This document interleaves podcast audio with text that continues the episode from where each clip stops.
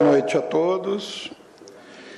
Que Jesus, nosso Mestre e amigo maior, nos ilumine e proteja em mais uma noite de estudo.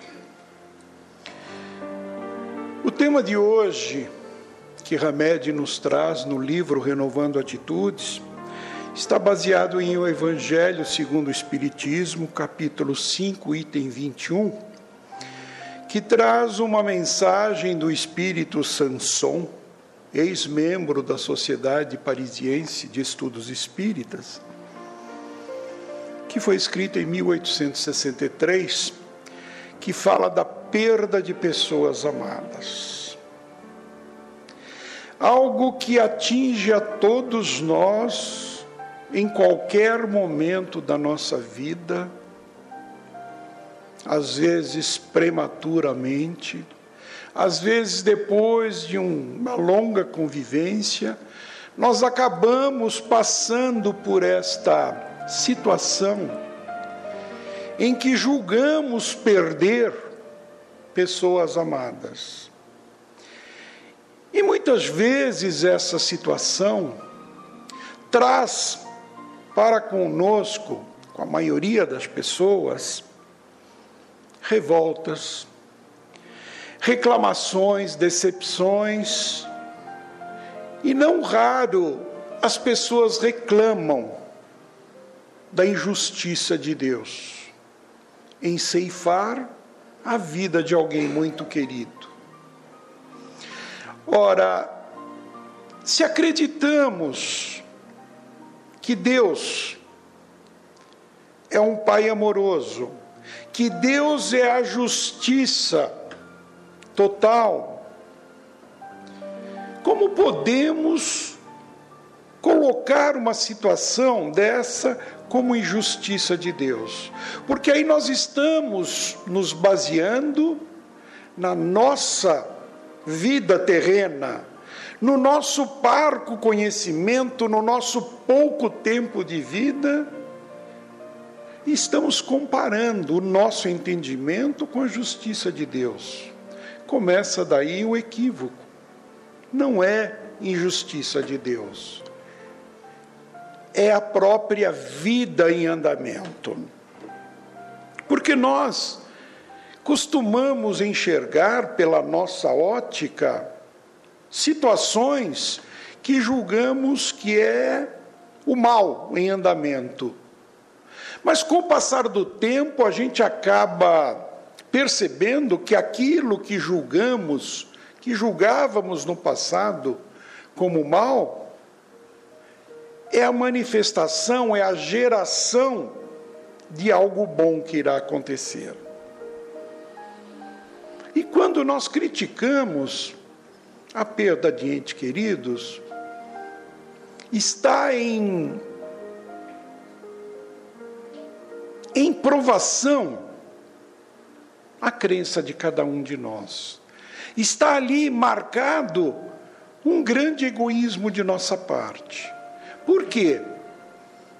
Muitas vezes aquele ente querido que deixou esta vida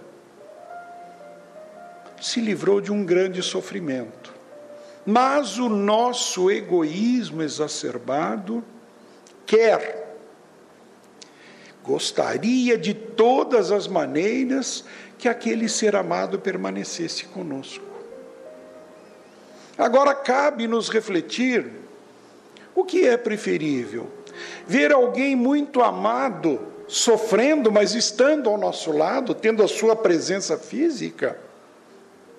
Ou entendendo nessa partida, muitas vezes, considerada por nós como prematura, um alívio para as suas dores. Precisamos refletir sobre isso. Será que aquele ser amado não deixou de sofrer? Não deixou este mundo de provações, de dores, para partir por uma nova jornada? Não seria egoísmo de nossa parte querer que ele aqui permanecesse? Perante todas essas vicissitudes,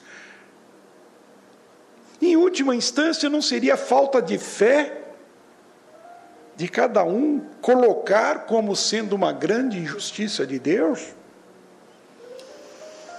E nessa nessa maturação, nessa vivência da dor, nós acabamos gerando sentimentos de revolta. Mas é preciso que não nos esqueçamos de que a vida é eterna. Nós estamos aqui somente num momento de passagem. O que significa uma vida de 50, 90, 100 anos que seja, perante a eternidade do Espírito? É uma centelha. Então nós temos que pensar que não podemos cultivar com essa separação momentânea sentimentos contrários ao amor. Por quê? Do outro lado, o verdadeiro lado da vida, eles continuam. O seu aprendizado continua a sua evolução. Então, quando cultivamos essa dor, que para muitos é uma dor eterna, muitos jamais se recuperam dessa separação, isso irá prejudicar aquela pessoa do outro lado. O Espiritismo nos ensina, os amigos espirituais, através da codificação de Kardec, trouxeram-nos o ensinamento e a certeza de que tudo aquilo que nós geramos de pensamento, de atitudes, nossos entes sentem do outro lado. Então, se nós nos revoltamos, maldizemos, colocamos como injustiça de Deus, eles também vão sentir isto. Eles também vão captar esta vibração que nós estamos tendo, porque a ligação de amor é eterna. Ela não dura só uma vida. A ligação de amor é para sempre. O verdadeiro amor dura para sempre. Então, por que não tentarmos mudar este esta vibração, mudar este foco. Com pensamentos, lógico que todos sentem a saudade, é claro.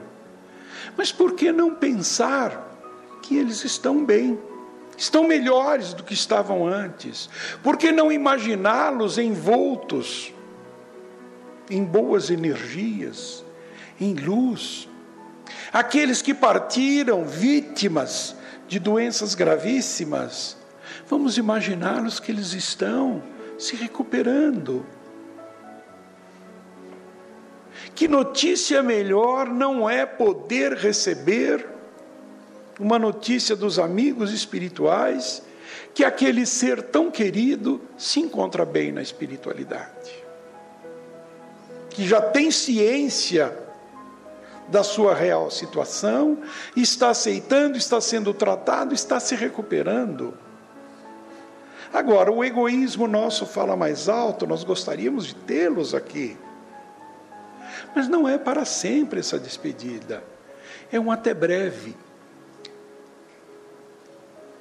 Certa vez eu ouvi uma analogia que foi passada por um amigo espiritual, em que ele dizia que quando nós vemos alguém querido partir numa viagem terrena, ele coloca como exemplo: você está no porto. Aquela pessoa embarca num navio e você não sabe quando vai revê-la, é uma longa viagem. E você vê o navio zarpando. E você fica ali acenando, acenando e aquele navio vai ficando pequeno, pequeno, até que ele desaparece. Pela curvatura da terra, ele vai desaparecer depois de algum tempo. Aí esse amigo pergunta: Mas aquela pessoa desapareceu? Não. Ela está do jeito que ela estava, mas ela está no navio, já na metade do oceano. Passado alguns dias, ela está naquele navio do outro lado do mundo Hoje, é lógico, passou meia hora da partida, nós estamos lá no, no celular, mandando notícia. A pessoa no navio já está fazendo 500 selfies e mandando a paisagem daquele mar. Mas pense antigamente, quando um ente querido partia para uma viagem, não se imaginava quando iria se ver de novo e se iria se ver. Então, assim é a separação terrena. Quando um ser querido deixa esta vida, nós vamos nos encontrar, é uma questão de tempo. Então, refletindo sobre essa mensagem do Espírito Sanson, Hamed nos traz uma profunda reflexão sobre isso. E ele começa dizendo que quanto mais a ciência biológica estuda as estruturas íntimas dos seres vivos, mais claramente fica constatado que nascimento e morte são apenas etapa de um processo natural da vida. Mas nós teimamos em não aceitar. A única certeza que todos nós que renascemos trazemos conosco é que vamos morrer. Quando nossos filhos nascem, a gente fica conjecturando como será? Será que vai ser bonito, feio, baixo, alto? Será que vai ser bem sucedido? Será que vai ser uma pessoa de bons relacionamentos? Será que? Será que? Será que vai seguir aquela profissão que eu tanto desejei e não pude? Será que ele vai realizar? A gente tem milhares de indagações a respeito, todas incertas, todas possíveis de acontecer ou de não acontecer. Mas ninguém admite a única certeza: que passado um determinado tempo, haverá morte física daquele corpo. Nós não admitimos, nós teimamos em encarar a morte como um inimigo. Mas não adianta. É um inimigo que sempre irá vencer. Então não podemos encarar dessa maneira.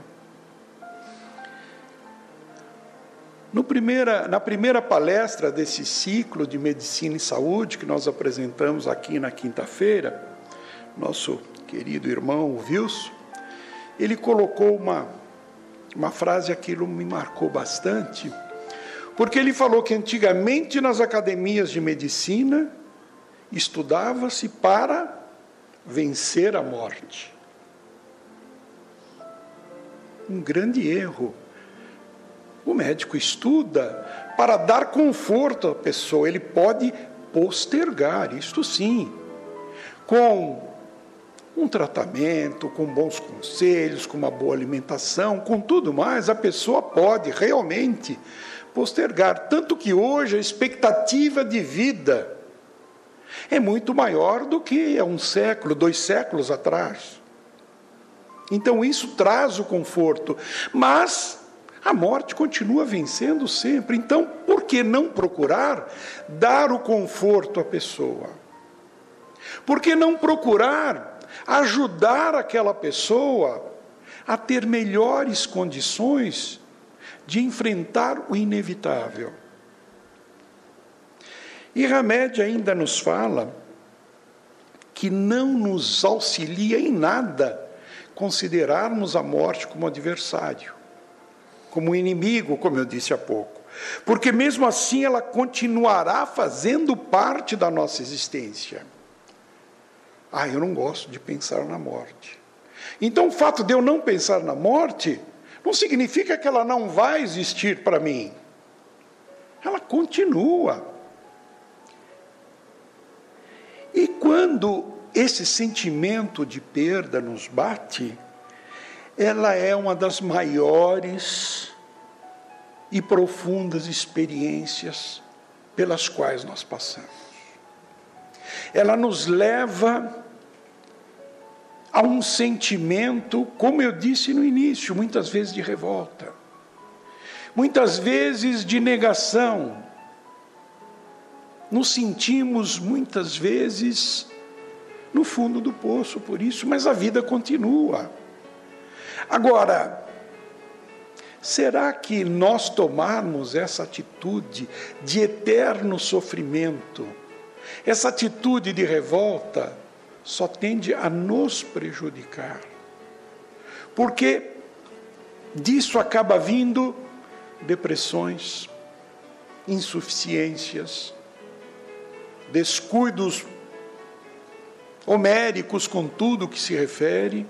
Conheço gente que se descuida de tal maneira que pessoas evitam chegar perto, pelo pessimismo, muitas vezes pelo descuido com a sua aparência, com a sua higiene, as pessoas se isolam.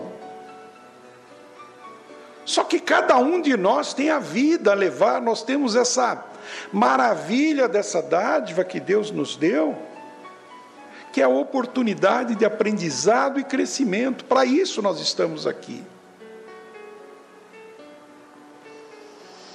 Tem uma frase do Hamed nesse ensinamento que ele diz que nós somos nômades do universo, viajantes de vidas sucessivas na busca do aperfeiçoamento. Ou seja, a cada vida, a cada encarnação que nós temos, é uma oportunidade de crescimento.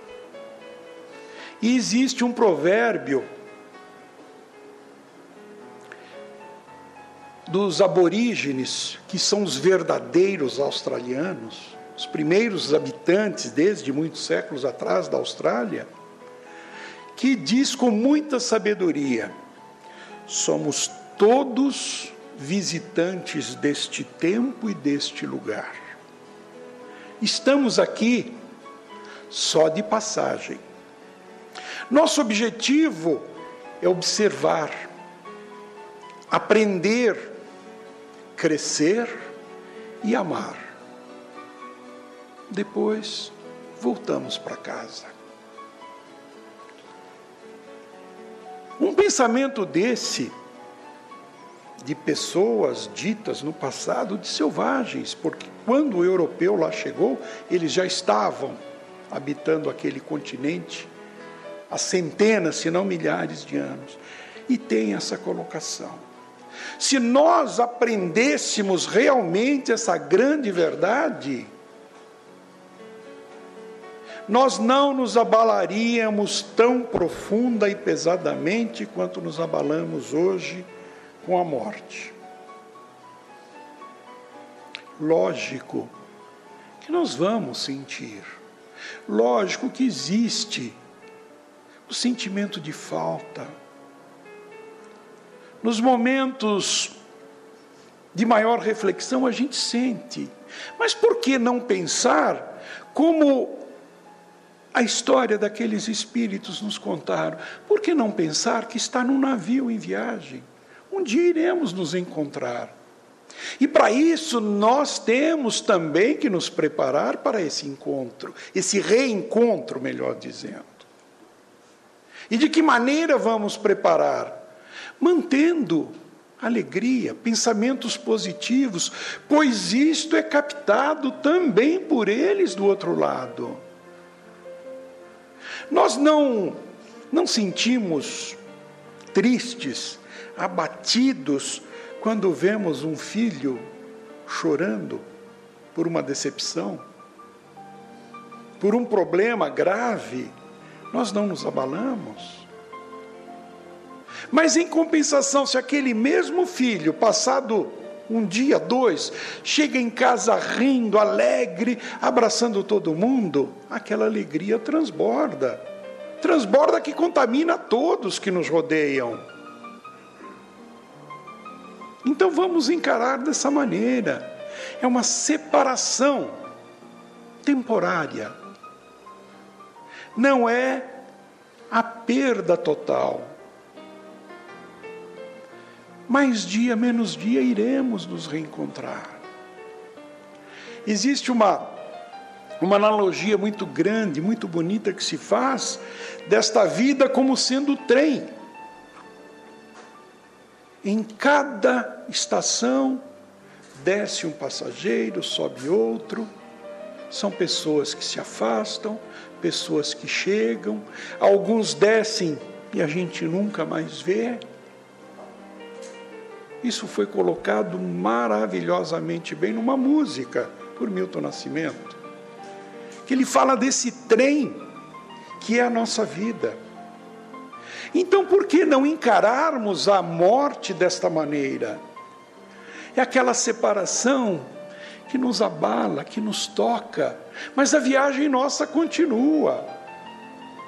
Então, se fecharmos os nossos olhos, o nosso coração, para aquilo que ainda continua na nossa vida, nós não iremos ver aquelas paisagens lindíssimas que essa viagem de trem nos proporciona não ouviremos aqueles sons maravilhosos, não compartilharemos as alegrias com aqueles que entraram nas últimas estações.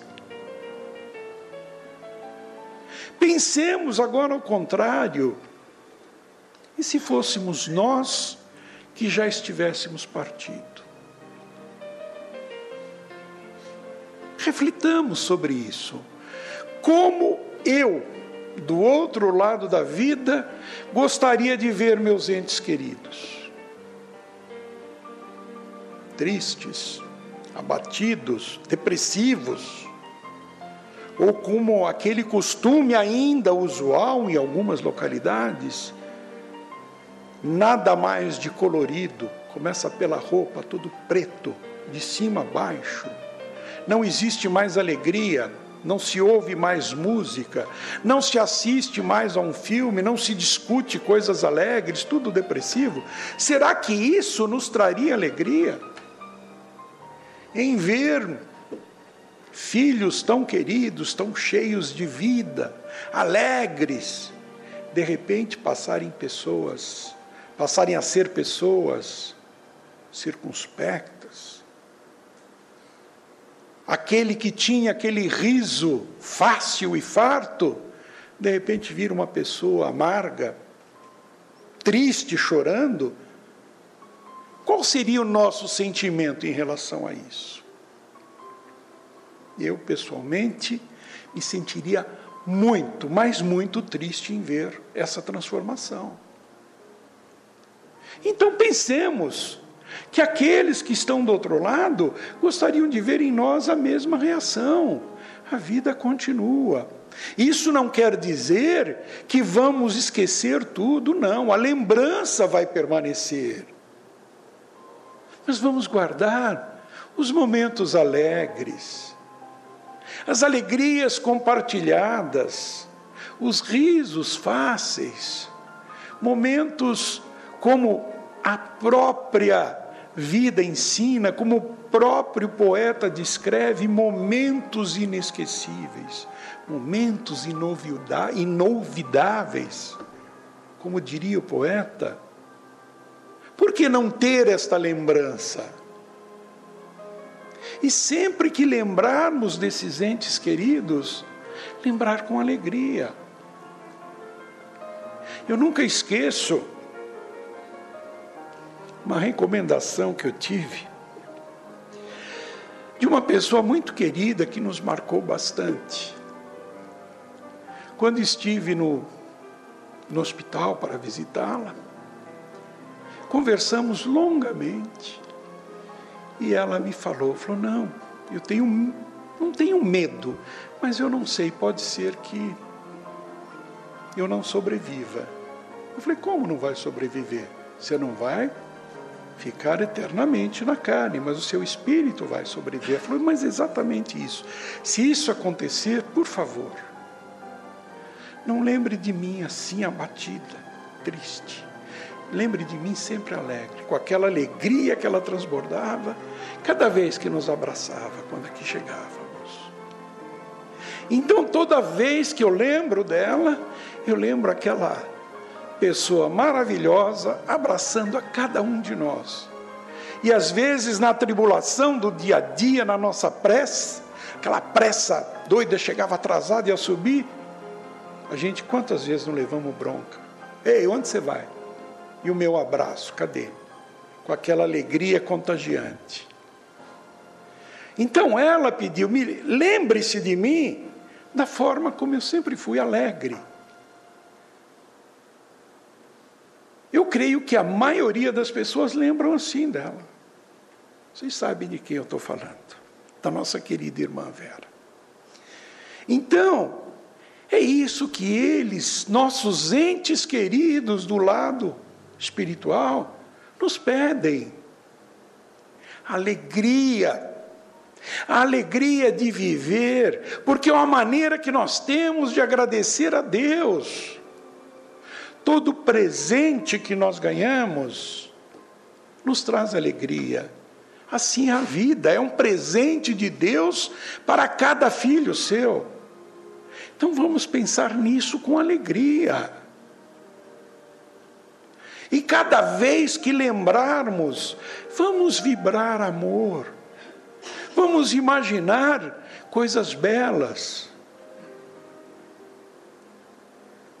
Imaginar nossos entes queridos num campo florido, com alegria, com outras pessoas, um reencontro, um reencontro verdadeiro de amor e de paz.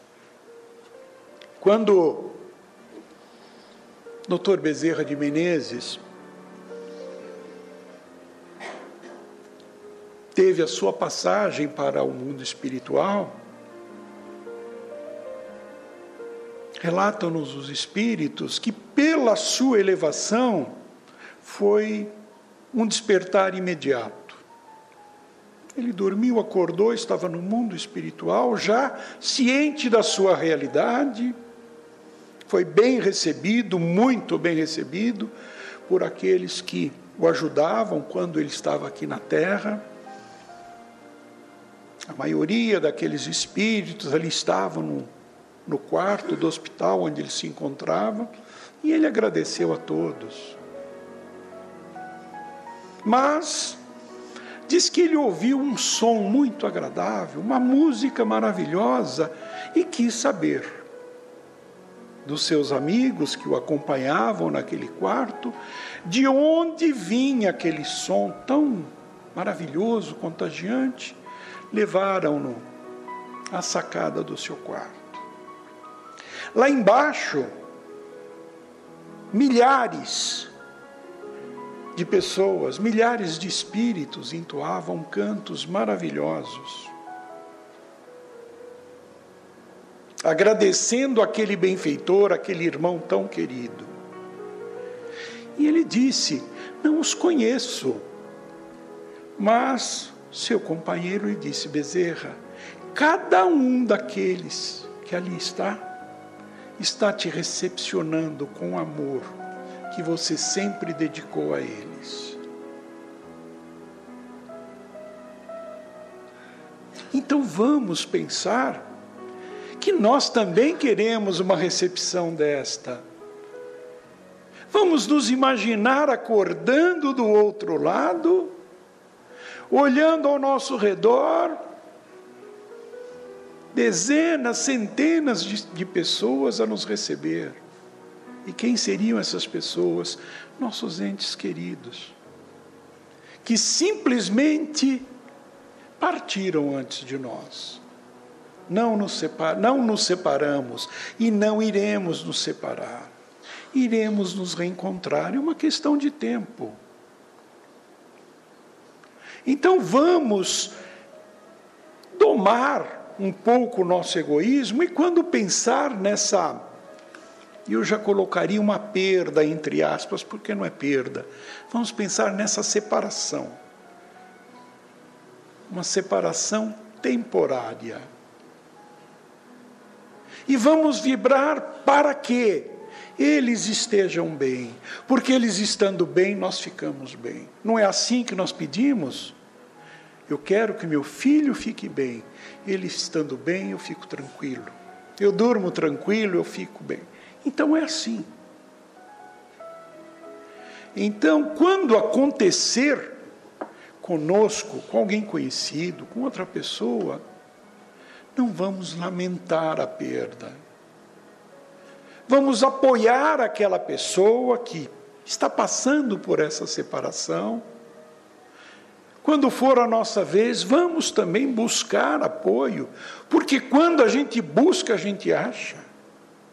Sempre tem aquela alma querida, amiga, que nos estende a mão naquela hora. Vamos nós procurar fazer isto. Para que amanhã ou depois, quando chegar o momento do nosso reencontro, sejamos nós a ouvir aquela melodia imortal de amor. Enfim, vamos nos reencontrar. Temos que ter a confiança neste amor que Deus nos dedica, pois somos filhos deste amor. E a maneira que temos de provar é vivenciando este amor. É claro, vamos nos abater, vamos sentir dor, mas não vamos deixar de viver. Pois temos o ensinamento maior daquele homem que veio há dois mil anos atrás ensinar o amor. E no seu primeiro mandamento que nos legou, ele deixou: amai-vos uns aos outros. Então, quem ama não lamenta. Quem ama não procura autodestruição, procura se reerguer.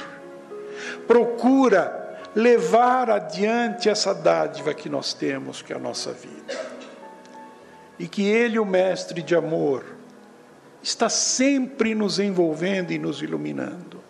E que Ele nos proteja hoje, amanhã e sempre. Muita paz. Obrigado.